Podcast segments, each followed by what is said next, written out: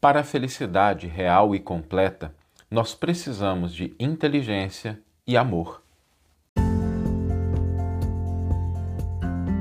Você está ouvindo o podcast O Evangelho por Emmanuel, um podcast dedicado à interpretação e ao estudo da Boa Nova de Jesus através da contribuição do benfeitor Emmanuel. Hoje nós vamos refletir sobre os dois elementos necessários à alegria de viver, a felicidade real. E quando nós pensamos nesses dois elementos, um deles a nossa sociedade provê com relativa segurança. É algo que, quando nós estamos encarnados, quando a gente está vivo, quando a gente está lidando com o mundo, esses dois elementos é, são necessários, mas um deles a, a sociedade prioriza. O que a sociedade prioriza é a inteligência, o desenvolvimento do raciocínio. Para isso, nós temos cursos, escolas, faculdades, eventos de formação. A gente tem hoje uma possibilidade de ter informações de uma maneira extraordinária. Aliás, nunca tivemos tanto acesso à informação e possibilidade de desenvolver a nossa destreza intelectual, nosso raciocínio, a nossa capacidade de discernimento. Esse elemento é fundamental e nós não podemos desprezá-lo. Sem a capacidade de discernir com clareza, a gente pode cair nas sombras do dogmatismo, nas sombras do fanatismo.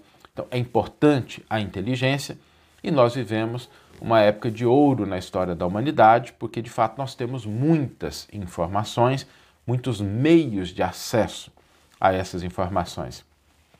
Eu me recordo essa semana eu estava relendo alguns diálogos de Platão, gosto muito do, dos diálogos de Platão, e aí eu estava vendo como é que as pessoas buscavam informação naquela época. Né?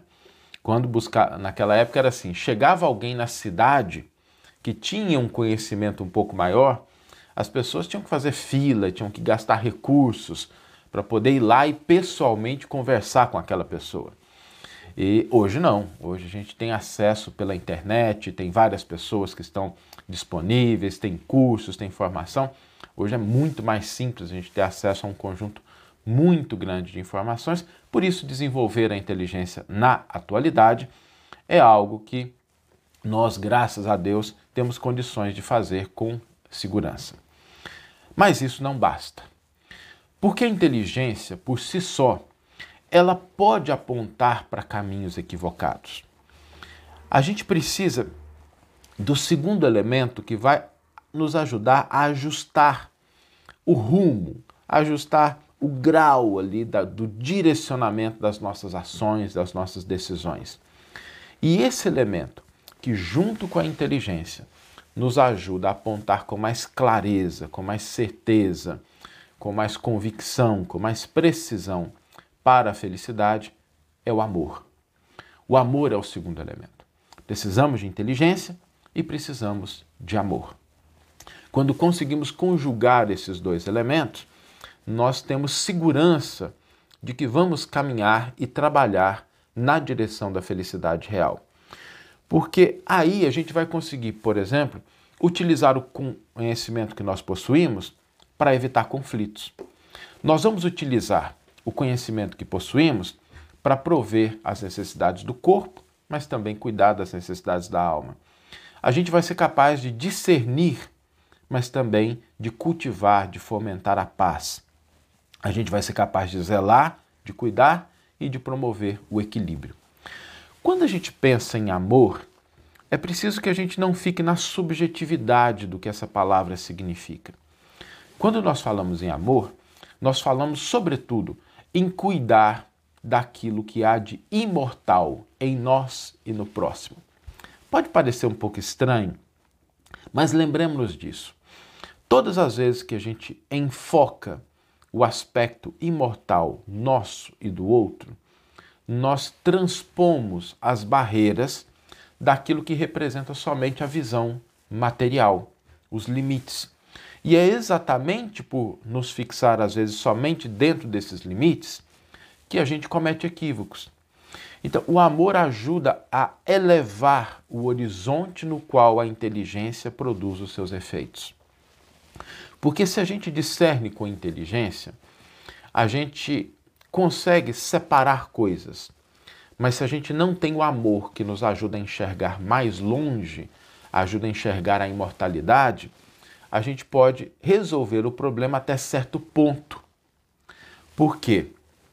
Da maneira como nós entendemos determinadas situações, se a gente entende pela ótica da imortalidade, amplia-se o nosso campo de ação efetiva.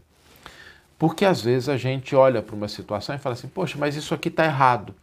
Mas o amor é que dilata o nosso entendimento. Fala assim: olha, pode estar tá errado aqui, mas pode ter um propósito lá na frente. Ao invés de agir visando somente o interesse que atende a poucos dias, vamos agir com vistas à imortalidade, há muitos anos, há muitas encarnações. O amor, então, ele complementa a inteligência na medida em que ele nos permite e nos convida a enxergar o que há de imortal em cada um de nós. Agir com amor é cuidar do que há de imortal e não do que é perecível. Porque às vezes a gente privilegia o que é perecível, achando que aquilo é o mais importante, e a gente esquece às vezes que a paz, que o entendimento, que o zelo são tão importantes para a nossa felicidade, ou às vezes até mais importantes do que aqueles elementos transitórios que às vezes a inteligência nos convida a dar prioridade. Então, amor não é somente subjetividade, é a gente cuidar de fato do que há de imortal em nós e no outro. Vamos ler agora a íntegra do versículo e do comentário que inspiraram a nossa reflexão nesta manhã. O versículo está na primeira carta de João, capítulo 2, versículo 10, e nos diz: O que ama seu irmão permanece na luz, e nele não há ocasião de queda. E Emmanuel vai intitular o seu comentário não só de inteligência. Esfalfamo-nos na Terra a fazer testes de inteligência para ganhar a inteligência e, sem dúvida, precisamos todos de agilidade mental para destreza de raciocínio e firmeza de decisão. Entretanto, não basta a inteligência só por si para orientar com absoluta segurança os roteiros da vida. Se não vejamos, quase sempre sabemos entesourar conhecimento intelectual, mas ignoramos ainda como utilizá-lo para evitar a guerra uns com os outros. Acumular dinheiro, mas muito raramente aprendemos como empregá-lo na construção da própria felicidade e da felicidade dos semelhantes. Inventar os mais variados processos de reconforto a benefício do corpo transitório mas desconhecemos ainda como prover as necessidades de nossas almas eternas. Legislar com eficiência nas atividades visíveis do mundo, mas ignoramos como preservar a tranquilidade de consciência, conquanto já conheçamos a generalidade dos princípios morais que nos regem. Cultivar grandes afeições, até mesmo com testemunhos heróicos de sacrifício, mas não sabemos ainda como traçar-lhes o equilíbrio justo para que não se convertam em desarmonia e paixão. Em suma, estamos em condições de preparar o futuro para todas as garantias no plano físico, mas habitualmente descuidamos-nos de nossos interesses na imortalidade, que é patrimônio inalienável de cada um. Em razão disso, muitas vezes damos na terra estranhos espetáculos de genialidade e delinquência, cultura e degradação. É que apenas a inteligência não basta à felicidade. A alegria de viver pede, acima de tudo, a luz do entendimento e a bênção do amor. Que você tenha uma excelente manhã, uma excelente tarde ou uma excelente noite e que possamos nos encontrar no próximo episódio. Um grande abraço e até lá!